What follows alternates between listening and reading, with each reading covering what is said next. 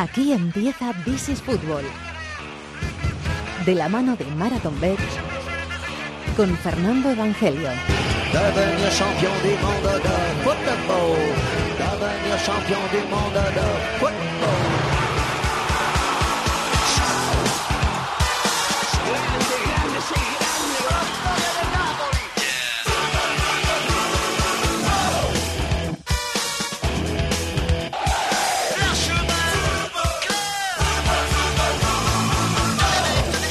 Tal? Bienvenidos al Rincón del Fútbol Internacional en la cadena COPE. Este programa que se llama This is Fútbol y que llega esta semana al capítulo número 368, con algunas ligas grandes de Europa en la recta final y tan emocionantes como por ejemplo la pelea por el título en la Premier entre el Manchester City y el Liverpool, que de momento va líder, o la pelea por el título en la Bundesliga entre el Bayern, que va líder, y el Dortmund, que está solo un puntito. Pero ya hemos tenido coronados campeones este fin de semana. Se veían venir los dos. En la Liga Italiana, la Juventus de Turín. Y en la Liga Francesa, en la Liga 1, el Paris Saint-Germain.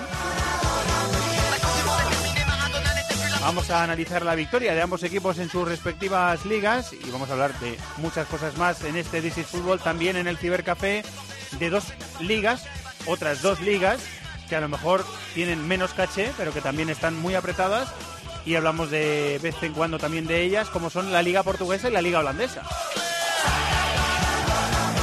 Un campeón en Grecia, repasar cómo está la Copa Libertadores que esta semana tiene la quinta jornada y muchas cosas más. Javi Rodríguez en la dirección técnica, Chatón en la producción. Aquí arranca el rincón del fútbol internacional en Cope que se llama This is Football.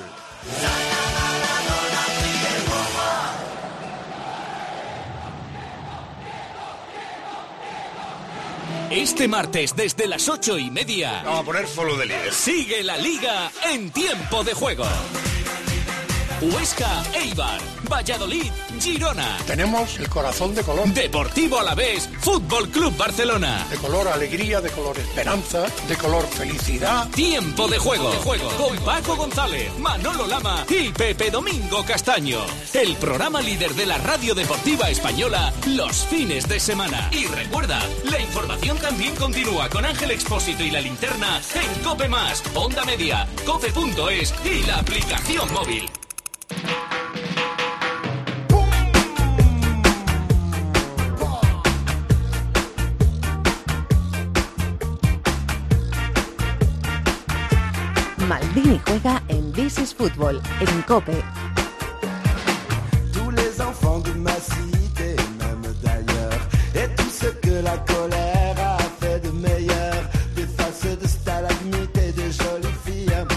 Des têtes d'acné, animaux la famille.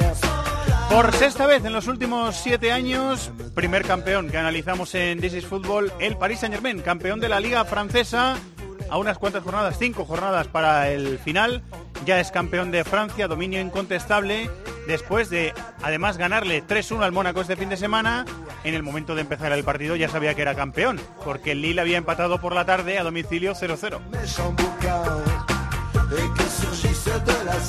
Enseguida hablamos con el hombre que ha sonado durante toda la temporada y temporadas anteriores también, hablando de fútbol francés, que es Alain Valnegri, compañero de gol y de Bein Sports. Pero nos está esperando el maestro. Hola, Mundo Maldini, maestro. Muy buenas, ¿cómo estás?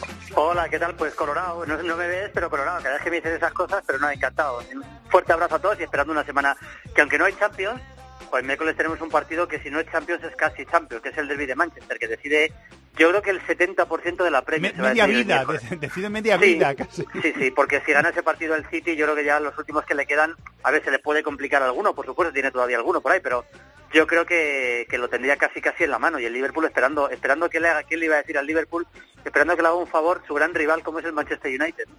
Sí, todo muy raro, ¿eh? Todo, muy- todo Sí, muy raro. pero bueno, está, la verdad es que la liga está, está preciosa, apasionante y lo que está. Yo decía en la transmisión, ayer comenté el partido, bueno, comenté los dos en Movistar, el del United, el, el 4-0 del Everton y el del Liverpool, el 0-2 en Cardiff. Y la verdad que si, si hubiera dos copas y pudieran ganar los dos, la merecen los dos, tanto el Liverpool Sí, como el City, porque sí, la verdad que es sí. que el Liverpool puede perder la liga, Fernando, habiendo perdido solo un partido de, de toda la temporada, de toda la Premier, solo ha perdido un partido sí. incluso ganando los últimos, haciendo, ya hizo ayer, ayer ya hizo el récord suyo de puntos en la historia de la Premier. Y todavía quedan, le quedan varios partidos. Es que es, es tremendo, Sí, pero, pero puede perder la liga. Hay un momento de la temporada en el que está tiene en su mano ponerse siete puntos por encima del Manchester City y esa, esa es la pinza, ¿eh? Ese es el es el resbalón momento, del sí. Liverpool, ese es el momento. ¿eh? sí. Y luego tienes dos o tres empates casi consecutivos, uno en casa con el Leicester, luego empata a cero en el campo del Everton. Tiene tres empates con el West Brom, creo recordar también. Tiene, tiene tres, perdón, con el, no sé con qué fuera. Tiene, tiene tres empates por ahí que, que, le, que le acaban dejando prácticamente sin, eh, sin ese margen que tenía, ¿no? Eh, los empates que tengo aquí son eh, Sí, he dicho el Leicester, Brom muy rápido, pero he el no está en primera, ¿verdad? Leicester, West Ham, West Ham, Eso, el West Ham, el West Ham. Eh, Me ha salido West Brom, pero el West Ham. United y Goodison Park. Son Eso los cuatro eso es. empates casi seguidos. Eso es, eso es. O del- sea que y ahí, y ahí es donde realmente pierde la- el margen que tenía, porque perder en, en el campo del City, pues es una cosa que te puede Eh, pasar. Solo ha perdido ese eso, partido. lo- eso es lo normal, sí. Solo ha perdido ese partido, es impresionante. Lo de Klopp es, es, es un mano a mano Klopp Guardiola, dos genios, de verdad, de los banquillos. Eh, no, quiero yo cometer el pecado de menospreciar el título de, de- de ningún equipo en Europa, pero claro, si en Francia tuviéramos un poquito más de competitividad hasta el Sí, final, un poquito verdad. más de emoción, la liga, la liga sería mejor. No, que no Sí, digo que la liga sí. sea mala, no digo que la liga francesa sea mala, pero que, que le perjudica que el Paris Saint Germain gane el, el título tan fácil cinco jornadas antes del final. Pero bueno, cinco jornadas y no han sido ocho porque ha ido tropezando cuando lo tenía todo ganado. Eh, ya, ¿no? exacto, Pero, exacto, pero vamos, eh, bueno, es que el, sí estoy de acuerdo contigo. O sea, cuando, cuando hay tanta diferencia entre un equipo y el resto, eh, la liga, y que esto que no suena a menosprecio, porque no es así, pero prácticamente ha sido una, y es que es verdad, si analizas las asignaciones del Paris Saint Germain de Tuchel semana a semana, ha sido prácticamente un banco de pruebas permanente, cambiando el dibujo, cambiando los jugadores de posición, eh, cambiándolo todo. Es que ganó los 15 primeros partidos de liga. O sea, el, el Paris Saint Germain gana las 15 primeras jornadas, con las 14 primeras, la primera que no gana es la jornada 15 contra el Burdeos, que empata dos. Y a partir de, bueno, imagínate, con este, con el- cuando ganas los 14 primeros partidos ya sabes que la liga la has ganado y a partir de ahí pues, eh, pues empieza un poco a, hacer pruebas que ya hacía desde el primer momento. O sea que es, es un campeonato que estaba decidido muy, muy prontito porque la diferencia es abismal. Y lo que yo decía, pues em- empezó jugando con, con defensa de cuatro, luego de repente empieza a pasar a defensa de tres, pero... Ah, un ejemplo, cambio por semana, cambios, cambios todas las Sí, semanas. sí, todas las semanas. empieza, yo que sé, empieza, empieza metiendo en Kunku de interior jugadores que dices qué plantilla tiene el Paris Saint Germain, pero es que quería que jugaran todos porque quería hacer pruebas permanentes.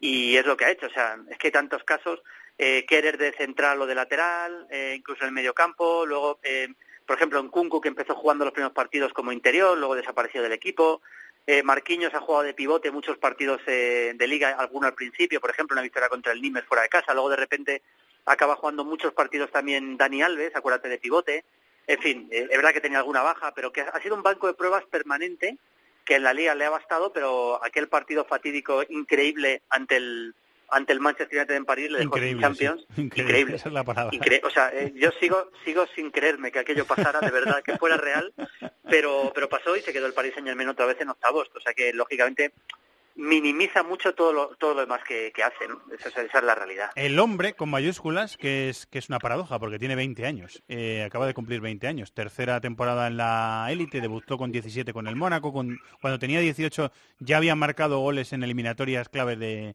de Champions con su equipo, fue campeón del mundo con 19 y ahora con 20 años lo que ha hecho Mbappé, eh, a, a mí me parece una salvajada, Julio, 30 goles. 30 sí, goles a falta de 5 jornadas, o sea, me, me parece una salva, me parece una salvajada. Una bar- bueno, y hay que tener en cuenta que Mbappé ha jugado solo 22 partidos como Eh, titular. exacto, no jugándolo decir, todo, no jugándolo llevamos todo, además. 33 jornadas y ha jugado 22, es decir, la ter- eh, una tercera parte no la ha jugado como titular y como suplente ha entrado cinco partidos, es decir, que se podría decir que ha jugado solo dos partidos de cada tres, para que nos hagamos una idea, en Liga y ha metido 30 goles. Eh, con 20 años, campeón del mundo, es que tiene, tiene, es difícil saber cuál es el límite de este chico, que además, ya no solo eso, sino cambiando mucho de posición, porque hay que recordar que él, yo creo que donde mejor le conviene jugar es en un 4-3-3, un po- no de 9, un poquito a la derecha probablemente, y arrancando desde ahí, pero claro, se lesiona Neymar, Neymar deja de jugar, Cavani, que la verdad que al final, si, si analizamos un poco lo que han sido las cifras de Cavani, pues entre lesiones, enfados, Se ha perdido etcétera, partidos, etcétera, sí, se ha bueno, perdido ha- mucho. tengo aquí la ha jugado 16 partidos titular. Ha jugado solo de la liga, de los 33 partidos, ha jugado 16 titular y uno que entró como suplente. Es decir, 17, en 17 partidos, La ha estado de mitad. 33, la, mitad. La mitad, sí. Y metió 17 goles, que tampoco está mal. Es decir, que Mbappé ha sido, entre lesiones de, de Neymar y lo que ha pasado con Cavani, ha sido el único realmente que se ha mantenido ahí y ha, y ha tirado del equipo en, en la delantera y ha metido 30 goles. O sea, realmente es que lo tiene todo. Es que mira, tiene arrancada con potencia, sabe, frena, sabe jugar, porque sabe frenar cuando hay que hacerlo. Es muy habilidoso, porque es muy habilidoso, es un futbolista que tiene habilidad realmente, tiene regate. Eh, ese despliegue físico que digo yo con la arrancada que tiene. Si, si, te, si te recibe cerca del área, con los regates que hace, te hace, te desborda. Si te recibe a 20 metros del área, no le puedes parar porque se va con una potencia que no hay quien lo pare, que es, es- recuerda a Ronaldo Nazario. Eh, Sobre todo hubo, todo. hubo dos ju- un par de jugadas ayer contra el Mónaco que es que es que a mí me parecía que estaba viendo a Ronaldo Nazario. Sí, sí, digo, yo, ha vuelto otra vez. Ronaldo, eh, Ronaldo ha vuelto. Yo le ves en la selección francesa alguna jugada, bueno, la jugada famosa de, aquel penalti ¿no? contra Argentina es Ronaldo en estado puro.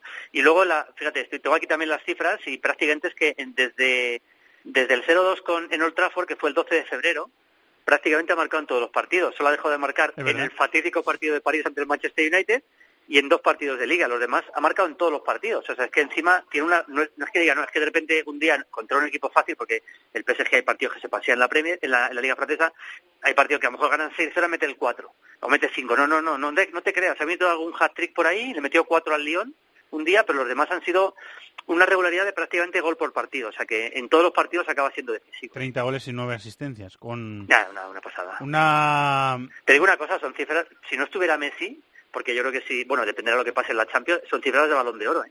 Pero vamos, te lo digo, o sea, tal cual te estoy... Yo- a mí me parece que... si- Yo, si- Julio, si- no, no Messi- no- no voy a cometer el pecado de compararles, porque no se les puede comparar, es imposible compararles. Pero Messi con 20 años, Messi en la Claro. temporada en la que cumple 20 años en el Barça, mete 10 goles en la Liga Sí, sí, mete 10. 10, son... No, yo no lo digo por comparar, digo que por, por, la, por la temporada que están haciendo... No, es un dato. eh, hombre, Messi la Liga la, la Liga la va a ganar, eso seguro, y la Champions ya veremos, pero si- supongamos que la Champions Messi pierde con el Liverpool, el Barça, pierde con el Liverpool, perfecto, y no gana la Copa América, que puede pasar. Eh, es planteable seriamente que Mbappé pueda ser el balón de oro, ¿eh? o sea, por lo menos va a estar ahí, segundo prácticamente seguro, ¿eh? yo creo que prácticamente seguro. Pero Eh, bueno, veremos, queda mucho todavía. ¿eh? Luego Para- para- para hay momentos de la temporada, Julio, en los que el, el Paris Saint-Germain tiene problemas, sobre todo en el medio campo. Lo que decías tú, lesiones, llega a paredes en el mercado de invierno también, porque el equipo echa mucho de menos a Thiago Mota y no tiene una figura también posicional en el centro del campo que, Claro. que, que- Fíjate. que le dé estabilidad, ¿no? Fíjate lo que has dicho, y lo que has dicho es, el fútbol en estado puro y en con mayúsculas. Un equipo que tiene la plantilla que tiene Mbappé, Cavani, Neymar, Di María, Dani Alves, etcétera, etcétera, echa de menos a Thiago Mota. Y es verdad que echa de menos a Thiago Mota, porque el fútbol no es solo no es solo nombres y constelaciones de estrellas, el fútbol es un equilibrio y, un jugador como Thiago Mota te lo da en el mediocampo. Y ha notado mucho el- esa baja de Thiago Mota, de hecho, eh, es verdad que Berratti ha estado lesionado también, empezó la temporada lesionado, luego le ha costado un poco más, al final se acaba imponiendo, porque pasa, a mí me parece un gran jugador, pero pero al final entre que Rabiot ha estado peleado y no acaba, y no ha, ha jugado muy poco realmente. No tenía y ha probado a Marquinhos acaba jugando Dani Alves y al final trajeron a Paredes porque necesitan un centrocampista de ese corte para sobre todo para cuando juegues con 4-3-3 y es verdad y es verdad que que, por ahí yo creo que si el PSG ficha que fichará porque este equipo casi es imposible que no fiche. Yo creo que si, si hace algo tiene que hacer tiene que hacer un centrocampista. Lo demás lo tiene. Si, si no se le va Neymar ni se le va Mbappé que por cierto yo creo que ya no se va a ir tiene que fichar un centrocampista bueno, bueno en esa posición, mejor que Paredes, desde luego, para acompañar a Berratti. También ha dicho Mbappé que se va a quedar, o sea que Sí, yo, creo Mbappé que no... que. El único quizás es Cavani, que entre que está un poco mosca, enfadado, tal, y que ya no ya tiene más edad, yo creo que Cavani es el que puede salir de los tres. Y Pero no, iba a decir bueno. Julio que, que al final eh, Buffon ha jugado menos de lo que pensábamos, ¿eh? Ha jugado Sí. casi más Areola, se han repartido mucho los minutos. Sí, se han repartido mucho los minutos y, y- y yo estoy pensando una maldad, que es que si hubiera jugado Areola contra el, contra el United, a lo mejor no hubieran perdido ese partido 1-3, porque es verdad que Buffon comete un error muy grave. Y, y es verdad que Buffon ya con la edad que tiene, eh, yo le admiro mucho, pero yo creo que francamente me, me recuerda un poco a Dinozov, que ya cuando estás tan veterano a veces es imposible tener los reflejos que tenía y yo creo que eso le, le ha podido pasar factura a Buffon y al Paris Saint Germain y Areola, que tampoco es que sea uno de los grandes porteros de Europa, porque no lo es, pero desde luego sí daba, daba un poco más sensación de que ese- esos errores de Buffon eh, probablemente no los hubiera cometido, pero bueno, eso nunca lo sabremos, ¿no? Lo cierto es que hemos visto un equipo impresionante y con cambios de posiciones, insisto, permanentes. Mira, estoy viendo aquí el- el- el- la alineación del otro día, a- aún no he podido ver el partido, lo quiero ver esta tarde, pero pero Dani Alves creo que jugó bastante más adelantado también, Sí, sí. eh, en una posición prácticamente, no de media punta, pero casi decir que eh, Tuchel ha sido, se ha divertido casi colocando a los jugadores en distintas posiciones de forma permanente. Eh, bueno, estaremos pendientes del, del eh, equipo que lo vamos a seguir todos la temporada que viene porque va a ser uno de los equipos a seguir y Sí. también en Europa. Sí, sí. Eh, A ver si este año sí, ¿no?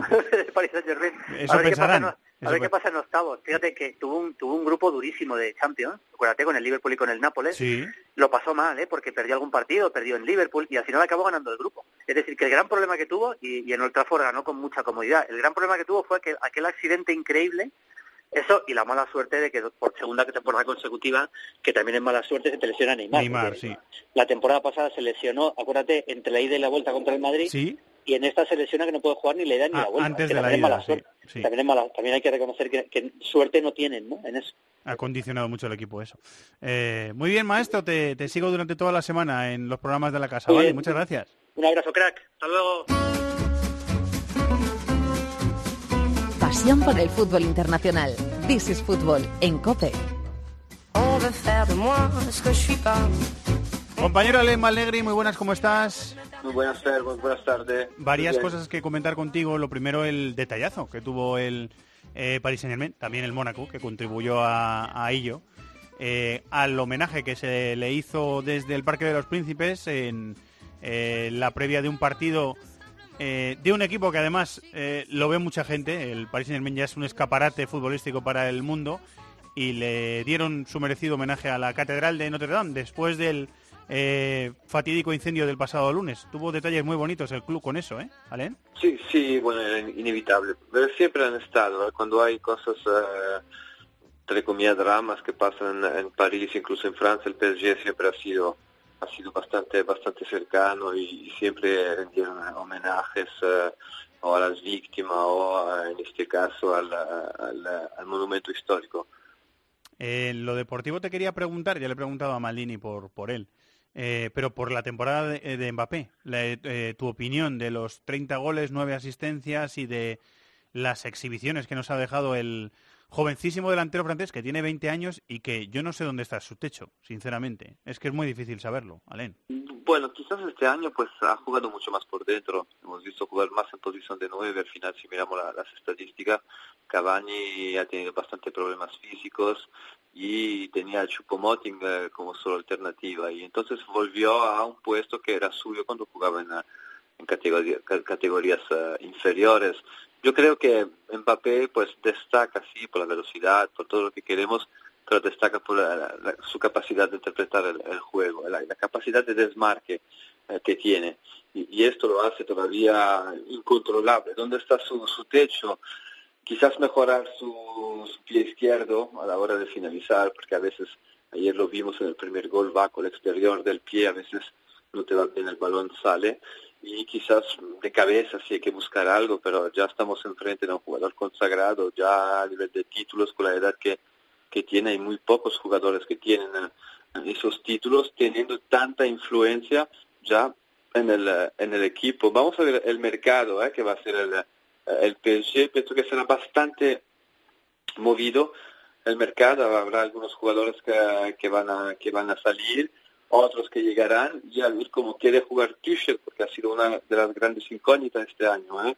Hemos visto mucho tener recurso a la, defensa de, tres, quizás no tenía la plantilla para poder jugar siempre con, eh, con tres, así que creo que llegarán un jugador importante en cada, en cada línea, a ver las, las características de los jugadores y sobre todo a ver quién sale, porque ayer Mbappé pues eh, quitó las voces eh, de un traspaso suyo. La, la noticia del verano en el, en el Paris Saint Germain, ¿eh? Mm. Exacto, pero vamos a ver Neymar. Vamos a ver Neymar si tiene todavía la- la- las motivaciones suficientes. Vamos a ver el, el fair play financiero también que, que va a imponer al PSG. Ya sa- sabemos que estaba ahí entre algodones con, la- con esta con esta regla del, del fair play y en el centro del campo yo creo que, que tiene que fichar a fichar a alguien para, para acompañar a, a, a Paredes eh, y ver el futuro de Verratti. Yo no tengo la convicción que el jugador italiano se quedará en París. No, no tengo, has dicho. No tengo la No convicción. tengo la convicción, no. No tengo la convicción. Eh, me ha dado la sensación, eh, Alen, esto lo hemos hablado eh, varias veces durante la temporada, mm, de que ha sido demasiado cambiante Tuchel. Ya se lo viene el Dortmund, ¿eh? Constantes cambios de posición, constantes cambios de, de cromos, eh, imposible verle una alineación repetida. Incluso, a mí me da la sensación de que ya, ya le pasó en el Dortmund. Vuelve a los, a los jugadores un poquito locos. O sea, hace, hace tantas modificaciones, hace tantos cambios, el equipo quiere cambiar tanto que a mí me da la sensación de que se pasa. ¿Qué, qué sensación hay en París? ¿Qué, qué, qué pozo ha dejado el, el- el trabajo del entrenador alemán en su primera temporada en el banquillo en París? Yo creo que, que ha dado una, una sensación de, diversidad y, de, sobre todo de sorprender al aficionado. Después, en cuanto a la, a la plantilla, yo creo que ha sido interiorizado bastante bien. Durante toda la temporada Tuchel se ha quejado que tenía una, una falta de profundidad en su, en su plantilla, ¿eh? que tenía a 15, máximo 16 jugadores para, para las cuatro competiciones que, suele jugar el, el club, el club parisino ha hecho, yo creo que la plantilla no se queja absolutamente de, de todos esos, esos cambios, han sido interpretados bien, porque al final si miramos cuántos partidos eh, ha fallado este, este equipo, aparte el, eh, el famoso partido frente al, Manchester United eh, en Liga, cuando empieza a perder puntos, ya prácticamente tenía el título, tenía muchísimas, eh, muchísimas bajas y sobre todo tenía que recuperarse de la eliminación de, de Manchester. Ahora pues será importante darle continuidad, quizás jugar con dos sistemas, alternando dos sistemas, porque hemos visto a hasta seis sistemas eh, utilizados por Tuchel y sobre todo los cambios de posiciones de los jugadores, porque hemos visto, por ejemplo, el mismo Juan Bernat jugar de carrilero izquierdo, de lateral izquierdo, ha jugado por dentro eh, en, eh, en el doble pivote, ha jugado de interior también cuando jugaba con un centro del campo de, de tres, con tan solo un pivote y dos, y dos interiores. Y esto quizás a lo mejor al nivel del, rendimiento el jugador pues se ha, se ha sentido en algunos, eh, en algunos partidos, pero creo que el balance del trabajo de Tuchel es positivo y, y hemos visto Tú novedades. no tienes dudas, ¿no, Alen, de que se va a quedar como entrenador una Yo temporada? no tengo duda. Depende de la final de Copa. Si pierde la Copa, lo decía ayer durante el partido, no sé, ¿eh? porque al final hemos visto que Tuchel también es alguien que va de frente, ¿eh? no, no tiene absolutamente eh, ningún miedo, temores de salir en conferencia de prensa, decir que le faltan jugadores o, o de decir la- las cosas que a veces en los clubes eh, pues eh, se ocultan o, no se quiere poner el, punto sobre, sobre eso. Tuchel ha sido muy sincero en todo lo que ha hecho. Si pierde la final de Copa, pues no lo tengo muy claro. No lo tengo muy claro porque perder la final de Copa eh, en Champions con, la- con lo que ha pasado y sobre todo la, Copa de Liga también que, se quedó fuera frente al, al podría costar el puesto, pero al día de hoy, al día de hoy yo creo que está bastante, bastante firme y sobre todo se ganó el vestuario, un vestuario tan complicado, los jugadores están convencidos de, de Tuchel, están a muerte con el entrenador, se, se los ve, eh, se verá cómo han conectado, se ve cómo, cómo gestionan también la comunicación. Así que la única cosa que le podría costar el puesto sería la, la final de Copa en caso de, en caso de, de derrota, pero el trabajo de, es, eh, es óptimo y, y sobre todo se ganó.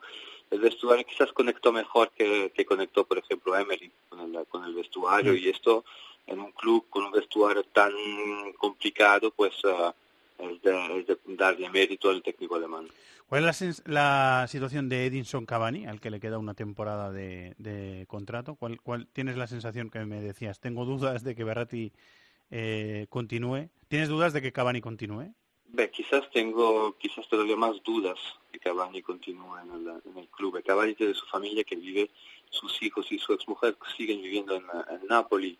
Em, no sé si quiere también firmar un último contrato y tener un, nuevo desafío, ¿eh? probarse en una liga como la Premier o como incluso la, Liga Española, una eventual vuelta en, Italia que sería, sería volver al, Napoli yo lo veo más fuera que dentro del proyecto. Lo que ha pasado es que al final Cavani se ha ganado la- el cariño de la, de la afición, es ídolo en, en París, sobre todo después de lo que pasó con, con Neymar, cuando había esas, eh, esas voces que no se pasaban el, el balón, pues eh, Neymar perdió bastante crédito ¿eh? en cuanto a la, la afición y Cavani al final es un jugador que, que trabaja mucho y, y esto pues al aficionado siempre le, le gusta, pero para mí es uno de los eh, jugadores que podrían salir con, eh, con Marco Verratti durante este verano. A pesar de esas dos derrotas de cien- recientes, sobre todo la del Lille, que fue muy, muy, muy sonora, muy eh, retumbó mucho. Ese 5-1 eh, con el segundo clasificado de la, de la tabla. El PSG ha ganado su sexta liga en los últimos siete años. El dominio también es incontestable, como le pasa a la Juve en Italia, algo menos quizá, eh, pero es un dominio también incontestable. Eh, así que vamos a estar pendientes otra vez del País Saint Germain este verano, de los fichajes que haga y de los jugadores que se vayan. Alen, seguimos hablando. Muchas gracias, compañero. Un abrazo. Estupendo, un abrazo, Fer. Adiós.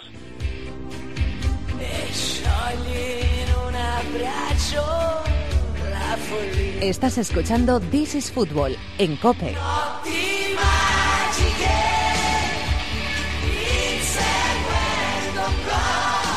La octava liga consecutiva, el Scudetto número 35.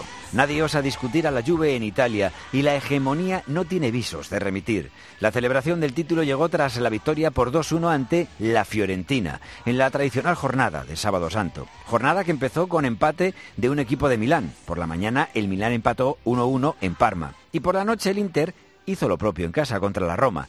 Así que el Milán conserva la cuarta plaza que da acceso a Champions. Hubo victorias de Bolonia, Cagliari, Spal, Torino y Chievo Verona. Y el Udinese Sassuolo acabó con empate a uno.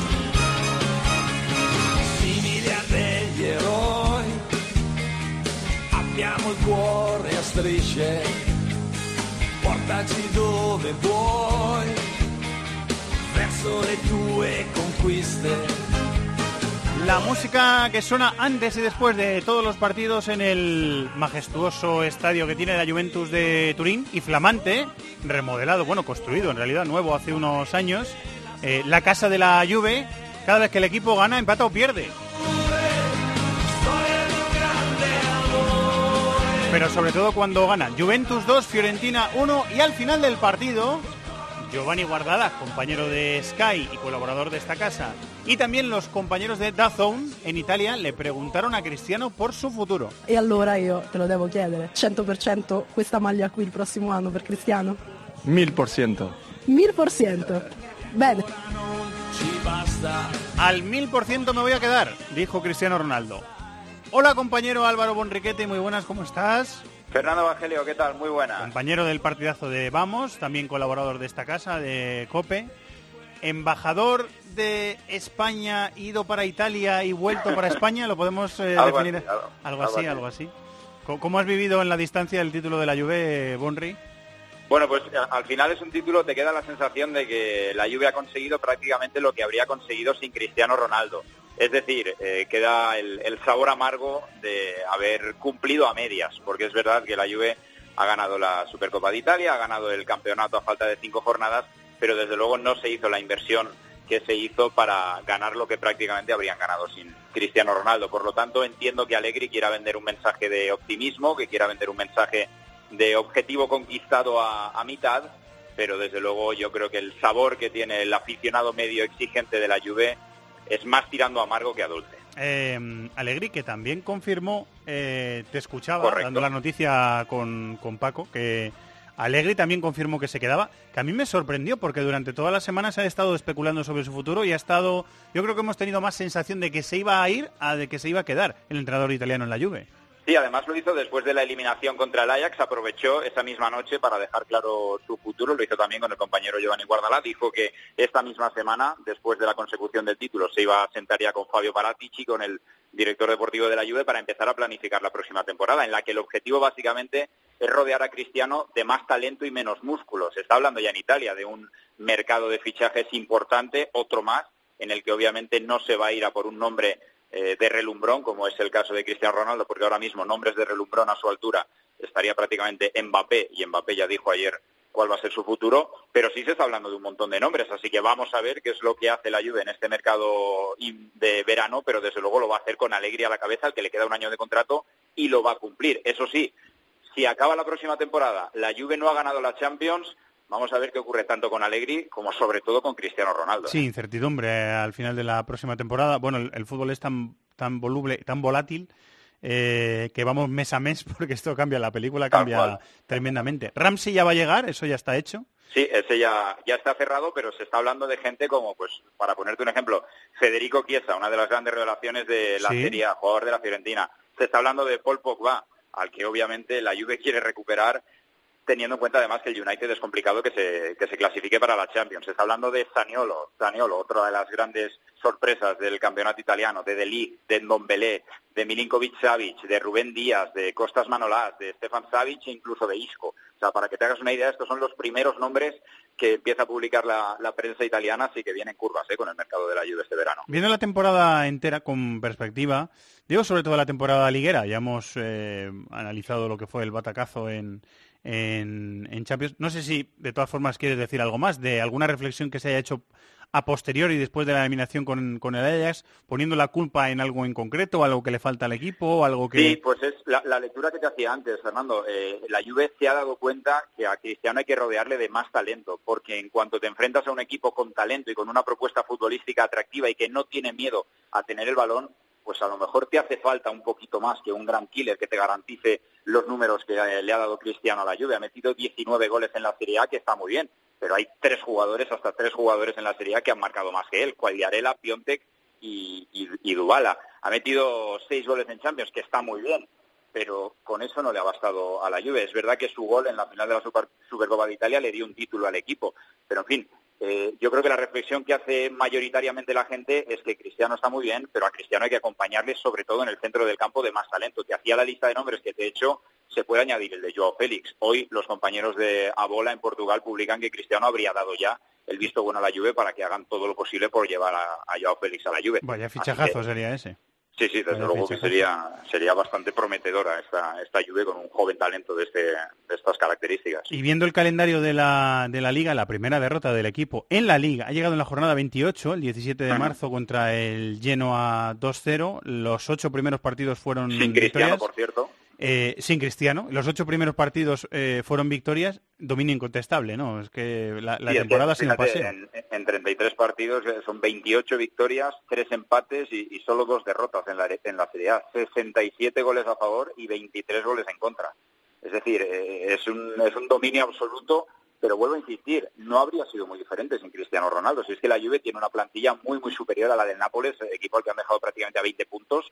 Y, y ya te digo, pues si los 19 goles de Cristiano habría costado más, quizá no lo hubieran ganado con eh, cinco jornadas, con a falta de cinco jornadas, sino a falta de tres o de dos, pero, pero yo creo que la Juve habría ganado igualmente. Chesney no es bufón, pero ¿crees que ha cumplido el relevo?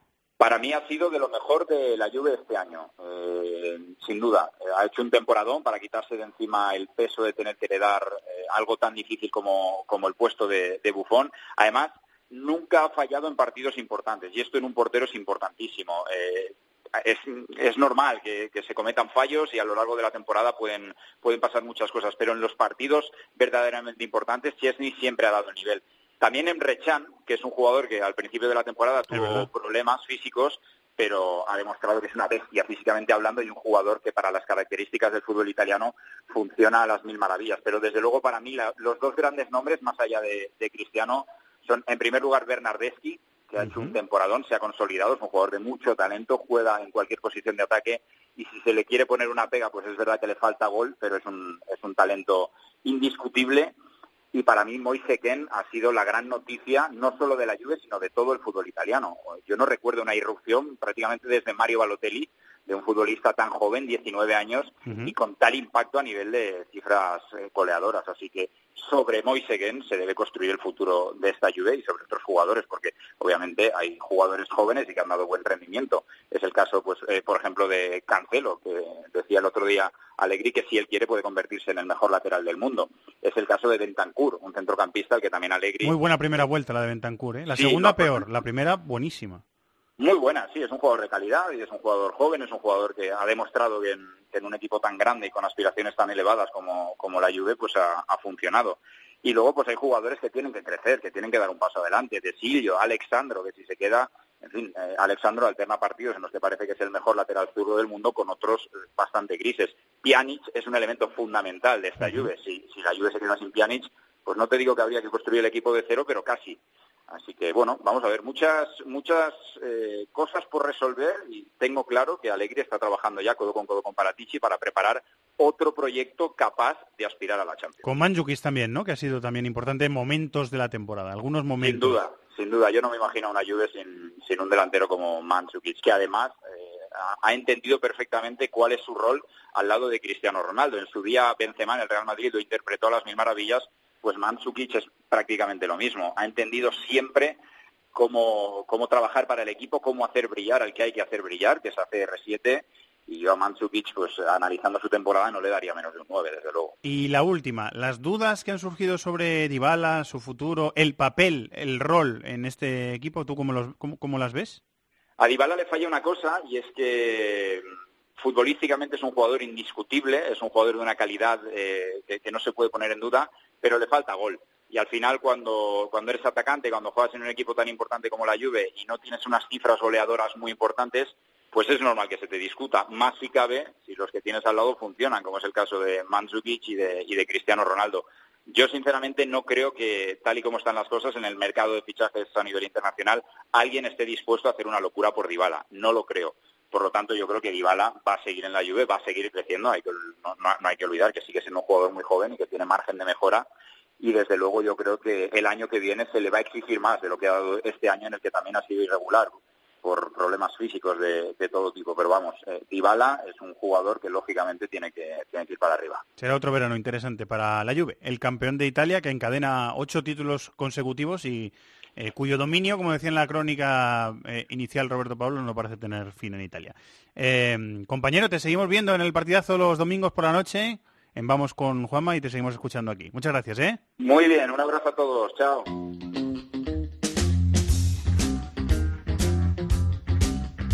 De la mano de Marathon Bet, This is Football.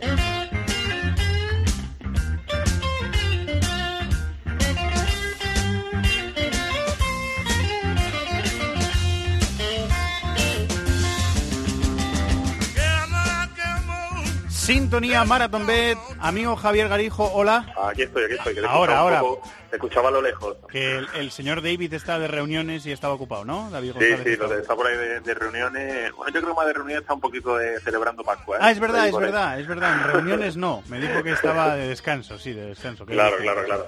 Lo tenemos de descanso, así que nada, hoy me, un turno para mí. Te, toca de, te toca de delegado. Pues, eh, escucha, delegado, no está mal, ¿eh? Derby de Manchester. Eh, tenemos, un Manchester-Chelsea y un Inter-Juve. No está tenemos mal. Tenemos una, una jornada bastante intensita, ¿eh? además con ese primer partido que comentabas tú, con el Manchester United-Manchester City. Y si te parece, te, te, comento la cuota que hemos preparado. Muy ¿vale? bien, pues adelante, Mira, Javier. Pues tenemos una cuota a, para la victoria de Manchester City. Y es que el equipo de, de Pep Guardiola, bueno, el City las dos, veces, las dos últimas veces que ha jugado en Premier en Old Trafford, ha ganado por un gol a dos. Así que nosotros damos una cuota de 3,96, 3.96 a que el City gane el partido por un gol de diferencia. Yo creo que bastante interesante. Muy bien pagado, sí. Bien pagado y con lo mal que está el Manchester United es, es normal pensar que Manchester City puede ser. Bueno, ese partido eh, que favorito. casi el partido más complicado del City, ¿eh? para ya casi casi cerrar el título. Sí, señor. Eh, enseguida lo, lo, analizamos también con Dani Gil, que está esperando desde Manchester. Inter Juve, el partido al que vamos a apostar en Italia. Mira, pues en este partido vamos a apostar por una victoria de, del Inter, que tiene una cuota de 2,51, teniendo en cuenta que la Juve viene con, la resaca después de haber ganado ya el campeonato, el, el y que el Inter necesita afianzar el puesto en posiciones Champions, apostamos eso, la victoria del Inter con una cuota de 2,51. Y nos queda el Manchester United-Chelsea, que también es un gran partido, el fin de semana, vaya dos partidos que tiene United en tres, cuatro días. ¿Qué cuota tenemos ahí, Javier? Mira, pues aquí, aquí sí vamos a apostar por el, por el United. Vamos a apostar por el Manchester United con una cuota de 2,85, teniendo en cuenta que, bueno, que, juega ante un rival directo, que es el Chelsea, y que también las dos últimas visitas del Chelsea a Old Trafford ha caído derrotado. O sea, que victoria del United por dos, por, bueno, por, lo, que, por lo que sea, perdón, con 2,85 que sería la cuota. O sea, por el margen que sea, victoria del United. Efectivamente, victoria sí o sí, que gane por 4, por 2, por 1, por lo que sea, por lo que sea, 2,85. Muy bien, pues apuntamos la, la, cuota. ¿Qué tal está la qué tal está la cosa en Málaga? ¿Buen tiempo? ¿Ha llovido? ¿Cómo está la cosa? Mira, pues hemos tenido una Semana Santa aquí, la Semana Santa a tope, con mucha gente. Eh, jueves, miércoles, jueves, un poquito de lluvia, pero oye, eh, cuando queráis venir por aquí porque ahora está saliendo un sol que vamos va a dar ganas más de estar metido estar en la playa que, que estar en una que estar en las piscinas pero bueno. no lo digas dos veces que salimos corriendo. Pues nada cuando queráis aquí estamos ¿eh? os recibimos con los brazos abiertos. Javier muchas gracias un abrazo. Venga un abrazo fuerte Fernando. Cuotas sujetas a cambios para mayores de 18 años. Ya sabéis que hay que jugar con responsabilidad y que podéis consultar las condiciones en marathonbet.es los de las cuotas los de las cuotas. Marathonbet es más más mercados más ofertas más experiencias más cuotas Regístrate ya en marathonbet.es. Deposita 60 euros, introduce el código Bonacope y juega con 90. Deposita 60 y juega con 90. ¡Los de las cuotas! ¡Los de las cuotas! Marathonbet. Mayores de 18 años. Juega con responsabilidad. Consulta condiciones en marathonbet.es. We're not creative enough. We're not positive enough.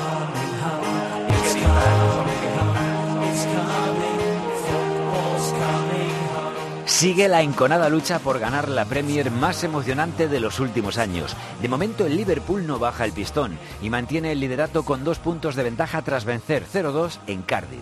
El City, que ganó 1-0 al Tottenham, su verdugo en Champions, visitará al United a mitad de semana y podría recuperar la primera plaza si vence. También está bonita por la Champions. Perdieron Tottenham, Arsenal y el United, que recibió su peor derrota de la temporada, 4-0 ante el Everton. Ya están salvados el Palace, victorioso en el Emirates, el Bournemouth o el Newcastle de Benítez, que ganó 3-1 al Southampton con hat-trick de Ayoce.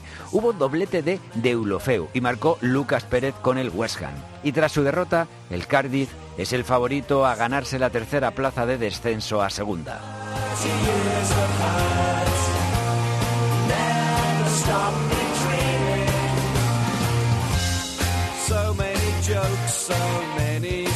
Pues eso, vaya partidazo que tenemos el miércoles a las 9 de la noche, el derby en Old Trafford, Manchester United, Manchester City.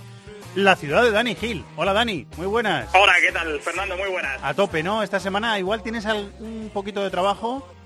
Hombre, pues eh, tú dirás, el derby de Manchester eh, quizá el más interesante de los últimos años, porque para el United eh, es importante para salir a flote y para intentar entrar en Champions, y también es un cara o cruz para, para el Manchester City, porque si gana casi, casi, se mete la Premier en el bolsillo y, y pierde, o incluso si empata, la liga puede ser del, del Liverpool, o sea que va a ser un derby tremendo. Eh, viene el United, que claro, resucitó con Solskjaer, un equipo que estaba a 11 Mm. puntos de, de la Champions y que parecía ese objetivo completamente perdido. Recuperó la confianza de varios jugadores y el equipo revivió. Eh, y ahora, claro, es que lleva seis eh, derrotas en los últimos ocho partidos. Le están dando muchos palos al noruego. Después de renovarle, ¿le están dando muchos palos, Dani, o no? Sí, son seis derrotas en los últimos ocho partidos y además las eh, dos victorias eh, ante el West Ham y el Watford eh, tampoco fueron merecidas. Así que, bueno, da la sensación que desde los despachos de Old Trafford se precipitaron, sí, un poquito con, con haberle dado tres años de contrato a Solskjaer, bueno, un poco iluminados por, por los resultados cuando llegó, que Deslumbrados, ¿no? Por, por la- por lo que hizo Sí, a su llegada. Sí, aunque visto un poco con, con la perspectiva del tiempo, pues se confirma que, que los números siempre, siempre estuvieron por encima del juego. Eh, sí, es una sensación que hemos tenido mm, de, de forma ba- bastante permanente. Eh, fue la peor derrota de la temporada en Goodison Park. Es que fue muy dura, ¿eh? El United solo remató una Sí. vez a puerta, Dani. Sí, porque las sensaciones cada vez van, van a peor. Es decir, eh, el hundimiento es eh, la crónica no de una muerte anunciada, porque afortunadamente para ellos, eh, con el tropiezo del Arsenal, pues aún tienen opciones de, entrar en Champions, pero sí la crónica de un equipo que poco a poco se ha ido desmoronando hasta, hasta tocar fondo. Es decir, la imagen ante el Everton fue bochornosa, creo que es, que es lo peor que se puede decir un equipo, que, que la, la actitud no fue la adecuada. Gary Neville en la televisión inglesa dijo que eso, que, entendía que Mourinho hubiese perdido incluso la fe en estos jugadores el propio Solskjaer dejó caer una, frase en rueda de prensa que no tiene desperdicio alguno. Aseguró que, iba a tener éxito en Old Trafford y que lo iba a hacer sin alguno de los integrantes eh, de este vestuario. Es decir, que se espera un verano agitado, incluso antes de las derrotas ante el Barça en Champions y ante el Everton. eh, ya le prometieron al noruego que habría una limpia importante y parece que, que el segundo de Solskjaer, Mike Phelan, va a ser el próximo director deportivo. Eh, es lo que, lo que se viene contando en las últimas horas. Se habían Ajá. barajado distintos nombres, incluso también el de Edwin van der Sar, Sí. pero parece que va a ser Mike Phelan el, el director deportivo el que se encargue de esta parcela y en todo caso eh, Michael eh, Carrick sería el, el segundo de a bordo de, de Solskjaer. Eh, y luego en la prensa inglesa, pues bueno, llevan días eh, jugando un poquito a ver quién va a quedarse y quién no en, en la plantilla el año que viene, pero también la duda que hay en estos momentos encima de la mesa es quién va a querer irse a un Manchester United que, parece que no va a ninguna parte y que por otra parte eh, tampoco tiene pinta de, que vaya a competir por nada importante, al menos a, corto plazo. Sí, nos lo decía el otro día también Guillem Balaguer, necesidad de renovar muchas cosas en el Manchester United, en el club, en las instalaciones, en, en el proyecto y en todo. mucha necesidad de renovación. Eh, y mientras tanto el Manchester City, Dani, llega tocado por la eliminación de Champions, que ha sido, ha sido un palo. Ganar al Tottenham 4-3, pero con esa jugada del VAR en el último segundo, quedar apeados de la, de la competición que ansiaba el club, que ansiaban los jugadores y que ansiaba también, por, por supuesto, la, la propiedad. Se quitaron un poquito ganando 1-0 al Tottenham en Liga, ¿no? Sí, sí, fue un triunfo balsámico después del, del varapalo que supuso quedar eliminados en Champions. Estamos hablando de un equipo eh, que durante los últimos dos años ha practicado probablemente el mejor fútbol de Europa. Y bueno, no creo que se pueda hablar de, de fracaso, porque al final fracaso es quien no lo intenta y el Manchester City lo intentó hasta el final, pero sí que es eh, de alguna manera una, una decepción grande para un equipo que, que se le espera en cotas mayores, que se esperaba que esta temporada diese el paso definitivo eh, con Pep Guardiola, no solo en la Premier League, como ha ido gobernando durante los últimos 20 meses, sino también en Europa. Así que, que fue un palo gordo para, para la afición, que le queda la Premier y dicho de otra forma, es el título que más importa aquí en Manchester o, en Inglaterra en general. Tienen aquí la concepción de que la Liga es el, trofeo más importante de la temporada, inc- incluso por encima de, de la Champions, así que todas las ilusiones y todas las fuerzas depositadas en, esos cuatro partidos que le quedan y como decía antes, sobre todo en el derby de Manchester eh, de Old Trafford, que es un partido clave en el calendario para el equipo de Pep Guardiola. No va a ganar los cuatro títulos que podía ganar, los tres de locales y la Champions, porque la Champions ya no la va a ganar. Pero el triplete también sería histórico, no lo ha conseguido nadie. O sea que Liga, Copa y Copa de la Liga todavía tiene opciones de ganarlo el Manchester City. Que después del derby contra el Manchester United le queda, recuerdo, Dani, Barley fuera de casa, Leicester en casa y termina con el Brighton eh, fuera de casa. Y lo que le queda al Liverpool, eh, después de estar asistiendo por televisión este miércoles al derby de Manchester, es recibir al Huddersfield en Anfield, que el Huddersfield está descendido, eh, visitar al Newcastle en St. James Park contra Benítez, con el Newcastle ya salvado, y recibir en la última jornada, el 12 de mayo, al Wolverhampton de en uno, que podría estar jugándose la séptima plaza. Eso es lo que le queda a los dos, ¿no? Sí, sí, en principio son calendarios, vamos a decir, más o menos asequibles para ambos. Por eso decía que, que al final es clave la, fecha del miércoles, el, derby de Manchester. Yo creo que si el City eh, pincha, y pinchar eh, significa también empatar, eh, el Liverpool no va a desaprovechar eh, la ocasión porque tiene entre ceja y ceja el poder ganar una liga después de, de 29 años. Si el City es capaz de ganar en Old Trafford, creo que no va a haber duda de que la liga es prácticamente de- del equipo de Pep Guardiola. Eh, bueno, vamos a ver lo que pasa, igual que vamos a ver lo que pasa en la lucha por la Champions, que está apasionante. Tercero Tottenham 67, cuarto Arsenal 66, quinto Chelsea 66, sin contarle el partido que juega este lunes contra el Barley en casa, y sexto el Manchester United con 64. Antes de ese partido contra el Barley del Chelsea, los cuatro tenían disputados 34 jornadas, con lo cual les quedan cuatro partidos a cada uno. Así que va a estar apasionante. Y el Cardiff, eh, que por abajo es el favorito a descender, eh, pero todavía no lo tiene certificado matemáticamente. Así que tenemos trabajo. En las próximas tres semanas tenemos cosas que contar, Dani, ¿eh? Las contaremos, va a ser va a ser tremendamente interesante. La verdad es que un lujo poder poder vivirlo en primera persona y, y contarlo para todos los oyentes de, de la COPE. El miércoles más. Buen trabajo, Dani. Un abrazo. Un abrazo, hasta luego. El rincón del fútbol internacional en Cope. This is Football.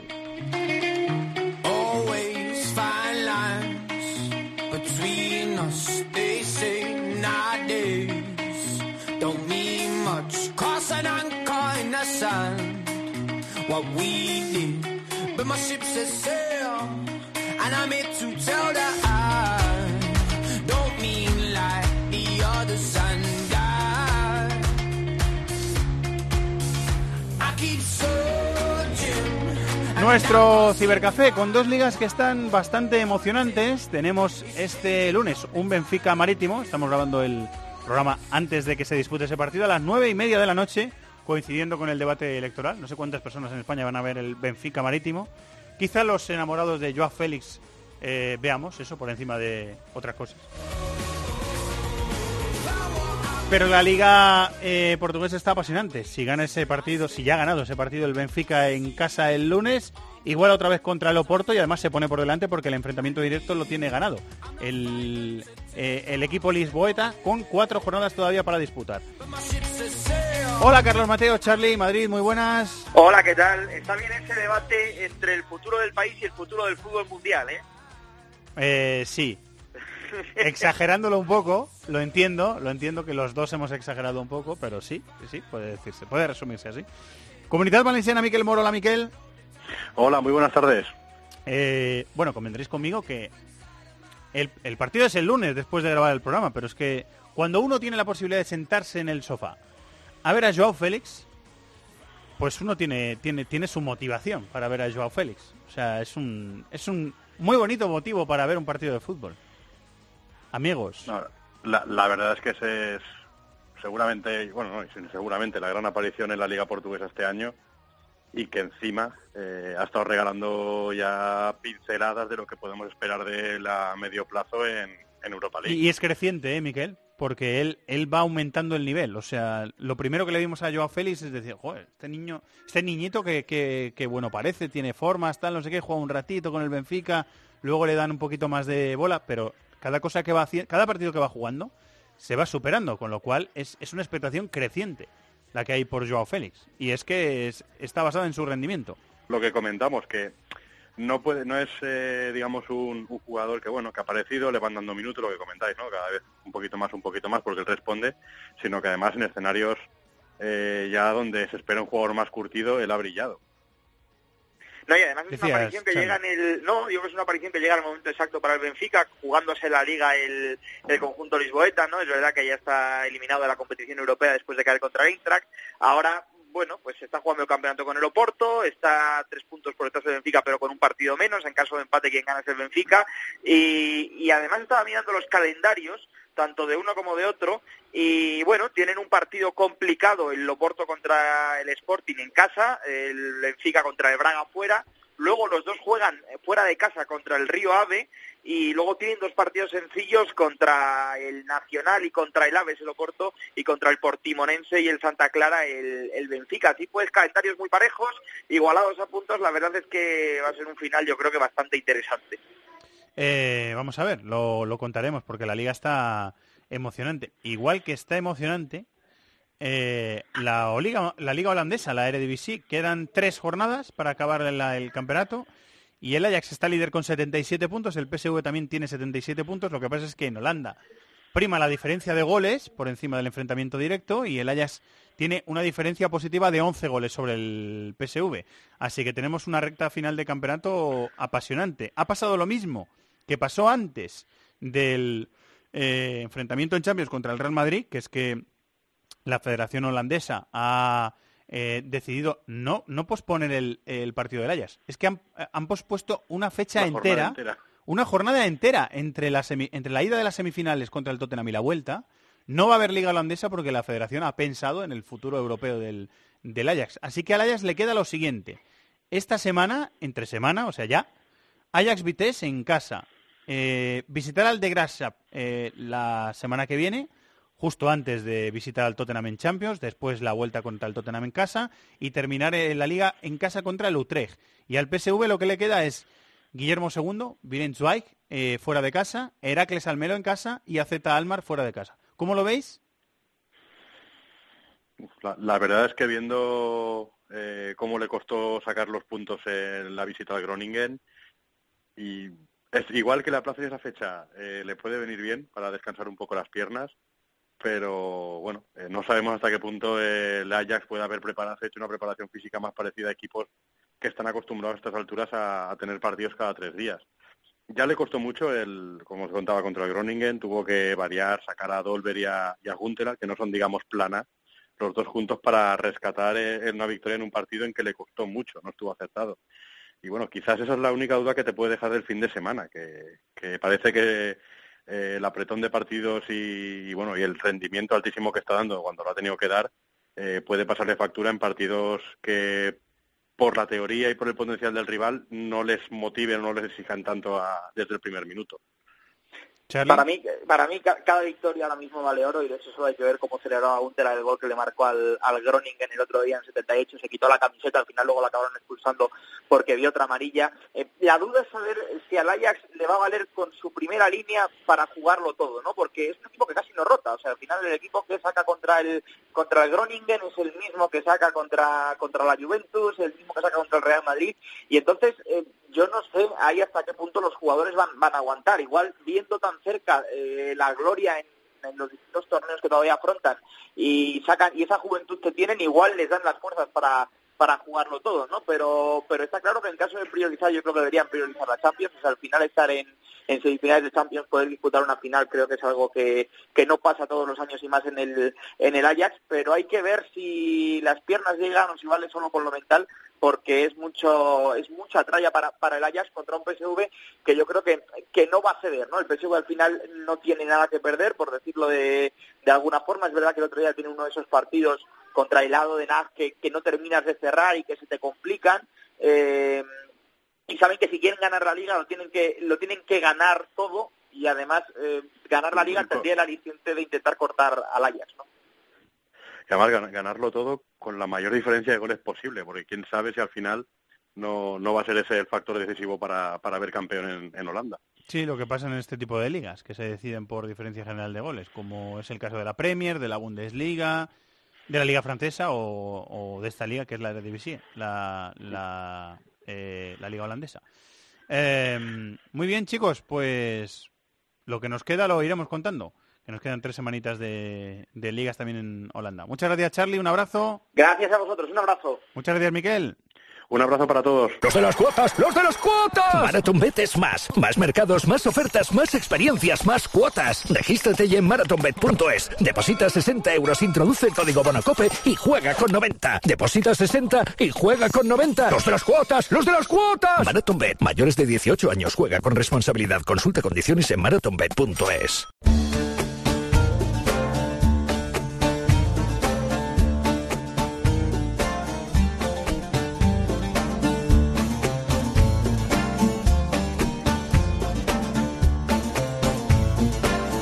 Estás escuchando This is Football en Cope.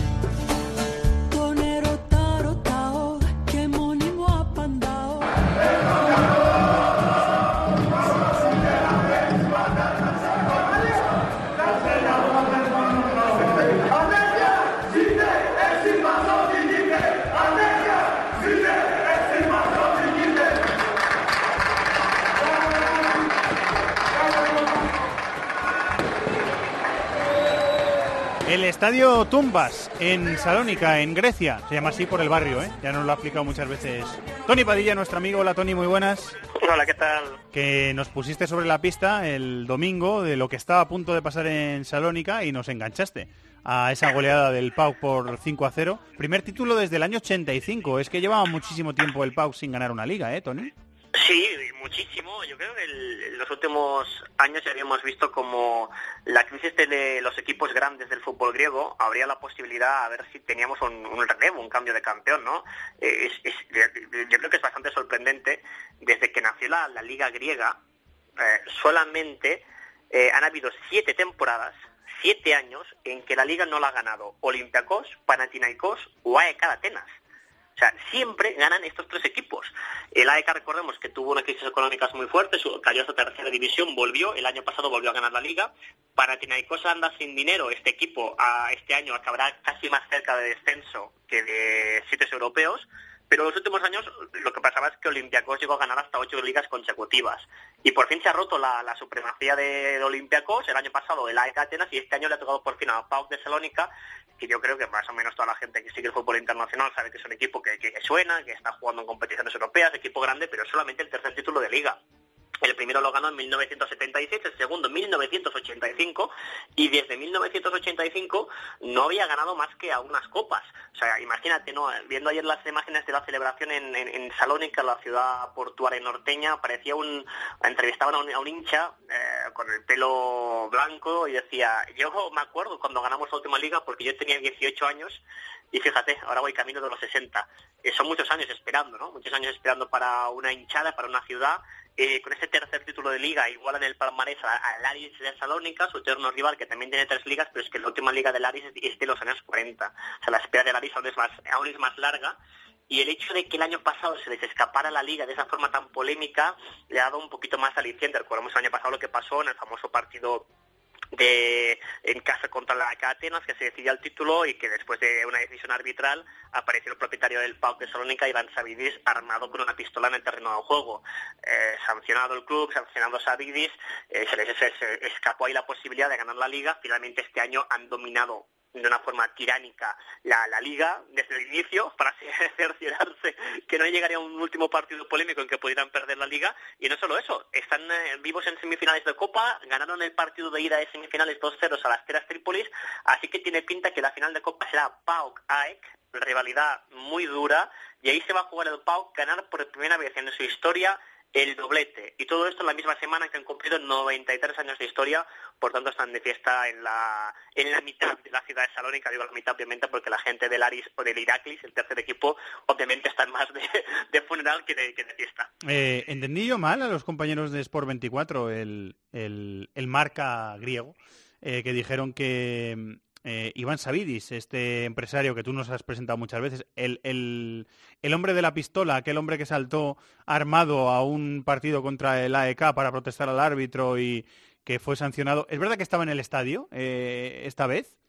Sí, eh, yo, yo por lo que vi sí que estaba en el estadio, creo que, que, que llegó a pedir un, un- un permiso para hacerlo y finalmente se, se le concedió se, se concedió que pudiera estar dado la, la importancia del partido. Y era evidente que iban a ganar la liga, además jugaban contra Levadiakos, que está descendido, le metieron 5-0 fácil. Y recordemos que, que sí que ha estado, eh, creo que ya, ya, ya pudo asistir a un partido de Copa antes, porque recordamos que estuvo sancionado sin poder entrar en recintos deportivos por ese momento de locura que se le ocurrió saltar al terreno de juego armado con una arma. Cre- caso que provocó un conflicto diplomático, porque tenemos que recordar que Iván Savides es ciudadano ruso. Él es nacido en Rusia, llegó a ser miembro de la Duma, del Parlamento, en el partido de Vladimir Putin. Lo que pasa es que él también era el presidente de la Asociación de Griegos de Rusia. Aunque sea menos conocida, hay bastantes griegos en Rusia, ya desde los tiempos casi de, de- la, de la Grecia clásica, que tuvieron, de la Grecia antigua y tiempos de Alejandro Magno, los griegos llegaron a las costas del, del Mar Negro y crearon ahí colonias. Desde entonces hay griegos en, en Rusia, o sea, siempre han habido, y muchos, y más otros que llegaron después de la Guerra Civil griega en los años 40. Entonces hay muchos griegos en Rusia, el presidente de la asociación era Savides, nacido en, en Rusia, pero en- eh, culturalmente griego, y él hizo como un re- camino de retorno hacia Grecia, pese que ni sus padres, ni sus abuelos, ni sus bisabuelos habían nacido en Grecia.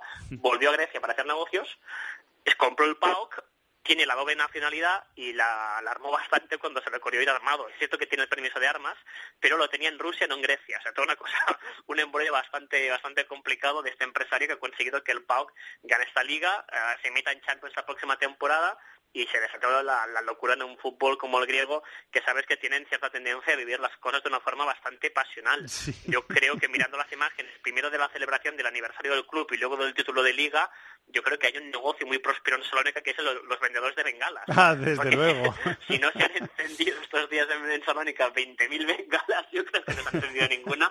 Siempre pasa en el estadio de Tumbas. De hecho, en, en Tumba es como, y la tienen como una costumbre, están orgullosos de ello, encender bengalas. No de las que se lanzan, Que no sigue cohetes. siendo algo, nos reímos, eh, Tony, pero sigue siendo algo muy peligroso. O sea, Sí, eh, es, es cierto, es lo, lo que quería apuntar ahora. No son ah, proyectiles, no son cohetes, que son los más peligrosos. Es, es bengala que no, o sea, si se enciende ignífuga, ah, es sobre todo incómodo por el tema de la realización televisiva, pero son estas eh, bengalas ignífugas que, que incluso no prenden ni en papel, o sea, son más seguras de lo que puede parecer. ah, vale, vale. vale. Eh, por eso en Grecia hay, hay poca sanción y por eso hay mucha gente que reivindica que, se- que sean legales. Lo, lo que dificulta es mucho la visibilidad en televisión y como la televisión es muy importante hoy en día en el mundo negocio del fútbol, por eso las prohíbe, hace sobre todo el humo. Pero es un, o sea, si tú pones un papel en estas bengalas ya no arde, no prende y, y, y- y- si alguien la quiere lanzar llega todo lo lejos que tú puedes hacerlo con, tu, con la fuerza de tu brazo y tampoco es más el coscorrón que no pase, que no el, eh, una, una posible quemadura ha evolucionado mucho en este sentido también esto, y el PAOK incluso ha llegado a hacer comunicados como club diciendo que están a favor de que se puedan llevar este tipo de bengalas, las, que pasan una, un- con una cierta seguridad, porque forma parte de la cultura del hincha. Entonces, cuando les meten multas, que les meten mu- muchas en, en pa- en partidos europeos, el club casi que las paga con gusto, ¿no? Porque es como una, una costumbre, pero pues, yo he estado en Salónica y no es una cosa solamente de los ultras, ¿eh? Tú ves, no sé, pues un señor de 50 años que va al campo con su esposa y con sus hijos y de repente está con una bengala, la enciende y se lo pasa bien así, ¿no? Es una- esa forma de entender el fútbol que tienen allí.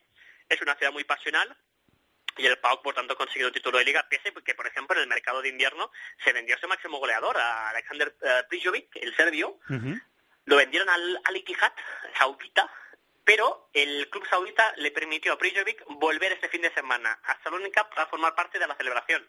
Y en la, en la rúa que hicieron por las calles de Salónica, por la zona portuaria, ahí estaba Prijovic, pese a que ya no juega, celebrando el título de liga, el tercero en la historia del PAOK, por tanto hemos visto una cosa que no pasaba desde en los años 90, que es dos años consecutivas sin una liga de Olympiacos o de Panathinaikos. La última vez que sucedió fue los, en el año que el AEK Atenas consiguió tres años consecutivos la liga, del 91 al 93, 94, y este año ha pasado con el AEK el año pasado y este año el PAOK de Salónica. Con dos españoles en la plantilla, Crespo que es titular, el defensa, y Cañas que debe estar lesionado porque lleva un tiempo sin jugar, ¿no? Creo que desde principios de mes pasado eh, Cañas no juega con el equipo, pero estaban los, han estado los dos allí esta temporada jugando en el PAOK. Sí, y lo van a poder contar, ¿eh? porque las, las anécdotas que van a quedar de estas, de estas celebraciones Sí, serán van a buenas, ser eh, seguro, sí. históricas porque ha sido una auténtica, una, una auténtica locura un club un club que recordemos lo hemos explicado otras veces ¿eh? tiene tiene una historia también ya, ya en su origen muy que marca mucho la personalidad de lo que es el hincha del PAOK la K de PAOK PAOK son unas siglas la K se refiere a Constantinopla que en griego se escribe con, con la C la, la- la- eh, y es porque fue el club el club fue fundado por los griegos que vivían en Istambul Ajá. ellos lo llaman Constantinopla cuando fueron expulsados después de la guerra greco-turca de lo- y de la Primera Guerra Mundial. Ah, hubo un intercambio de población cuando nació la, eh, la nueva República Turca. Más de un millón de griegos que llevaban viviendo años y años, generaciones y generaciones en, en la actual Turquía, volvieron a Grecia y muchos turcos que vivían en Grecia fueron desplazados a la vez. Eso fue un trauma que aún marca muchísimo la sociedad griega actual. Las familias en tú vas a Grecia y la gente tie- tiene muy claro si tu familia procede de la actual Turquía o no. Y hay algunos clubes que son los clubes fundados por esos refugiados. Se pueden reconocer en ocasiones por esta letra K. El AEK de Atenas es otro de ellos, el PAOK también, el Panionios también.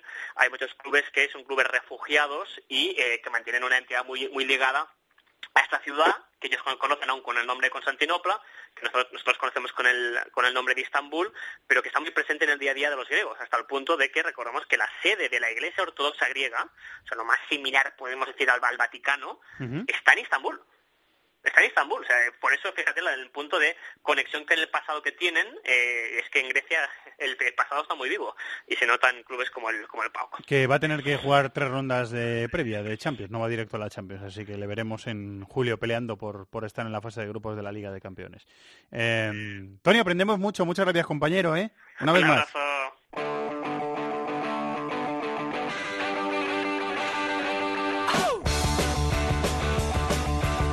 Inglaterra, Italia, Alemania, competiciones europeas, Sudamérica, África, Asia, Oceanía. Todo el fútbol del mundo cabe en cope.es. Sintonía de fútbol de América, tenemos volando a Ariel Judas, así que voy a hacer yo el repaso de los eh, partidos. Tenemos quinta jornada, fase de grupos de la Copa Libertadores.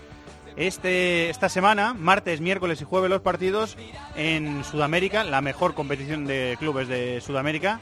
Y así están los grupos. En el grupo A, Inter de Porto Alegre 10 puntos, River Plate 6, Palestino Chile tiene 4 y Alianza de Lima tiene 1. Los partidos el miércoles a las 12 y cuarto de la noche, Palestino River. Y en la madrugada del miércoles al jueves a las 2 y media de la mañana, Alianza de Lima contra Inter de Porto Alegre.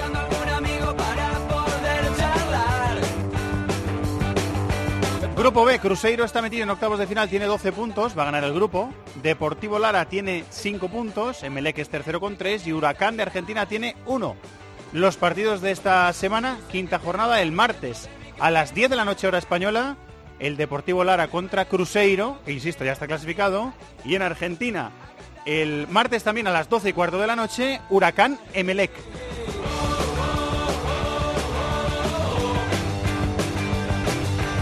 El grupo C está apretado. Olimpia de Asunción tiene 8 puntos, es el líder. Universidad de Concepción tiene 5. Está tercero Sporting Cristal con 4.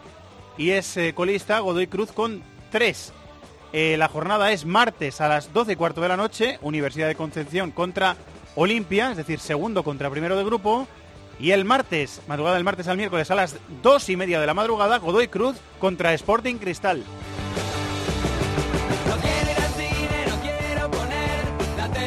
Flamengo lidera por goles el grupo de 9 puntos, Peñarol también tiene 9 puntos, la LDU de Quito tiene 4 y San José de Bolivia cierra el grupo con un punto. Jornada miércoles, madrugada de miércoles a jueves, dos y media de la madrugada, LDU Flamengo y el miércoles a misma hora, dos y media de la madrugada, San José de Bolivia contra Peñarol.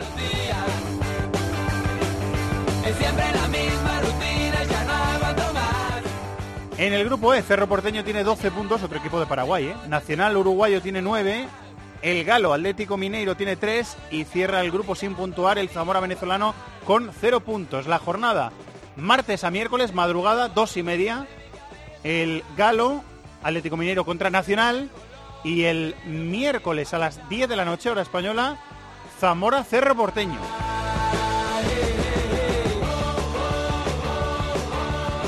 El grupo F, San Lorenzo tiene 10, Palmeiras tiene 9, Melgar tiene 4 y Junior de Barranquilla, el equipo colombiano, cierra con 0 puntos. La jornada madrugada del miércoles al jueves, 2 de la madrugada, Junior San Lorenzo.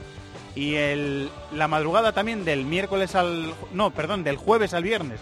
La madrugada del jueves al viernes. Pero a las 4 de la mañana, Melgar Palmeiras. Grupo G, Atlético Paranaense, que está jugando bien, tiene 9 puntos. Boca Juniors tiene 7, Tolima tiene 4 y Jorge Bilsterman de Bolivia tiene 2. La quinta jornada es el miércoles, 12 y cuarto de la noche. Eh, Jorge Bilsterman contra Club Atlético Paranaense. Y la madrugada del miércoles al jueves, a las 2 y media de la madrugada, Tolima Boca Juniors. Y para cerrar el grupo H, que es el grupo de gremio, campeón hace dos años, Libertad de Asunción, 12 puntos clasificado. La Universidad Católica de Chile tiene 6, Gremio tiene 4 y Rosario Central tiene 1. La jornada del martes, el martes a las 12 y cuarto de la noche, Libertad Gremio, y el miércoles a las 12 y cuarto de la noche, Rosario Central Universidad Católica. Y ahora lo que vamos a hacer es apostar con Maratón B. Con los amigos de Maratón B, nuestra combinada, eh, Chato, tres apuestas, tres, ¿verdad que sí? Acertaremos algún día. Ah, tres, O sí, una, hombre. o dos. Lo dice con ese tono. Parece que no vamos a acertar nunca. Sí, Que, todavía, convencido. que todavía no lo sabemos. ¿Tenemos apuesta? Por favor. Manchester United-Chelsea el domingo. Digo que empatan. Eso se paga 3,40 a 1. Buena apuesta. ¿Me dices tu apuesta? Yo me voy a la Bundesliga, al Nuremberg Bayern de Múnich, que se está pegando ahí con el Borussia Dortmund Sí.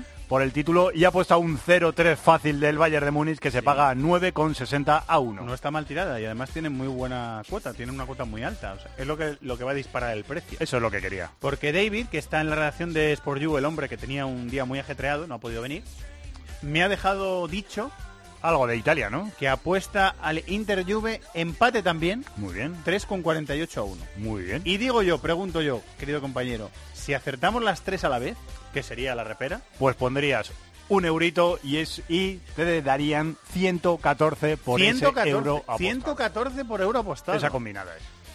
Nos seríamos ricos, prácticamente. No, no, no, no millonarios. No, porque no queremos ser millonarios. Eh, pues muy bien. La suerte está echada, como decimos siempre. ¿Verdad que sí? Sí.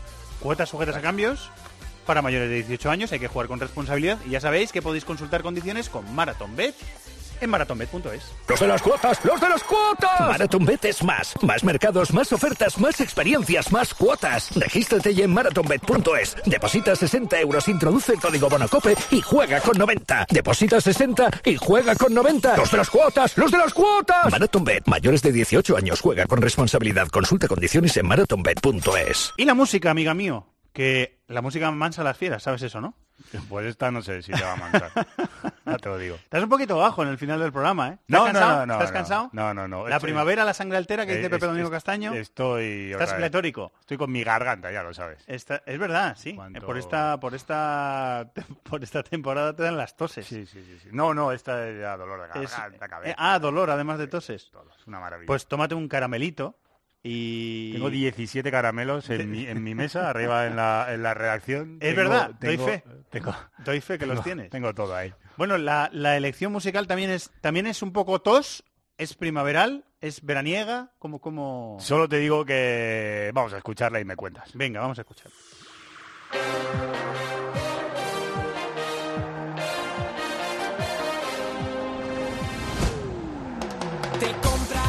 Más veraniega que, que primaveral, ni te suena, ¿no? Porque te sobra. Sí, esto, esto, esto es lo que va a ir a Eurovisión. Ahí, bien, es Miki. Sí, esto va, esto va. Bueno, no está mal. Y te cuento que es que el sábado estuve... ¿Cuándo es Eurovisión? ¿Te lo sabes? El no sé qué de mayo. Ya te, ya te lo digo. no sé qué de mayo. Pero eh, no, ¿sabes- siendo riguroso. ¿Sabes lo que me extraña porque no lo sé? Bueno, también porque, porque yo tengo mala memoria, pero es que el sábado estuve en la pre-party de Eurovisión. Ah, una pre-party. Sí, en la Riviera. No te pierdes una, pro- una party, ¿eh? Y... Amigo, no te pierdes una, ¿eh? Así- por eso estoy así todo el rato con la garganta. Por eso. Y Claro. estuvo, estuvo Miki cantando la canción esta. Aparte de, yo que sé, 15 grupos de toda Europa cantando sus canciones de Eurovisión.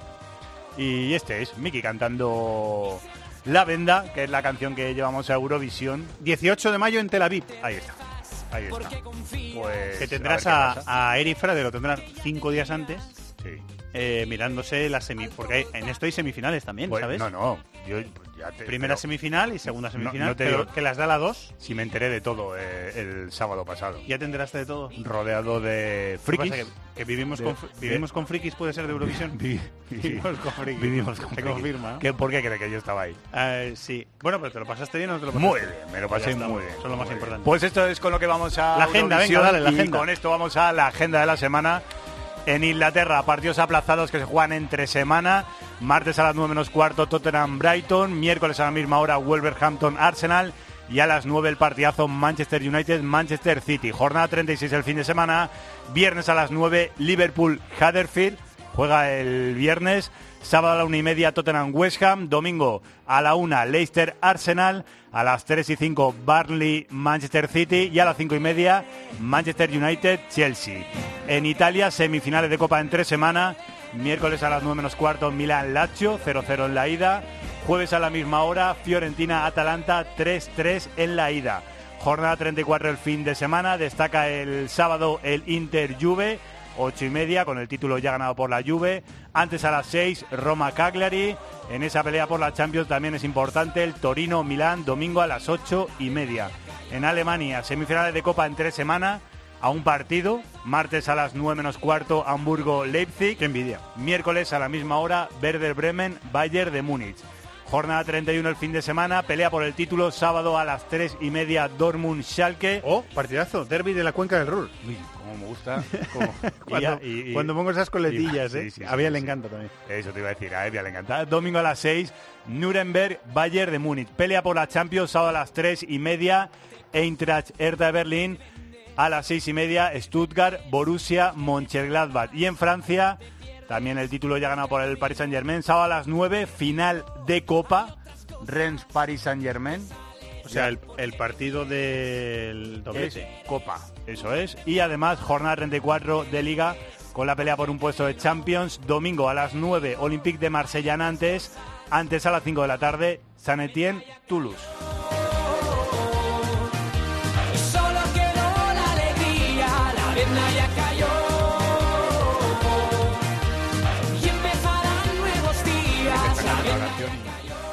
No, que estaba mirando una cosita de la Copa Ah, de ¿no? Francia. Y ya, y ya la he mirado. Muy bien, gracias, Chato, ¿eh? Bebe un poquito de agua que ya sabes la garganta. ¿Eh? Cuídatela, ¿eh? Adiós. Cuídatela. te rezas Y gracias a David de la Peña, que no falla nunca, no falla nunca, y el hombre es que hoy no, esta semana no, no ha podido venir. Y, y sé que lo siente, pero quiero decir, de 368 programas que hemos hecho, eh, David de la Peña se ha perdido muy poquito, así que se lo, ya se lo habíamos perdonado antes de que no pudiera venir. Gracias a Javier Rodríguez en la dirección técnica y muchas gracias a todos por estar ahí durante toda la semana. Programación deportiva intensa, como siempre en COPE. Y lo que siempre decimos, la mayor oferta de la radio española en programación de podcast, de deportes y no deportes. Muchas gracias a todos por estar ahí. Hasta la semana que viene. Adiós.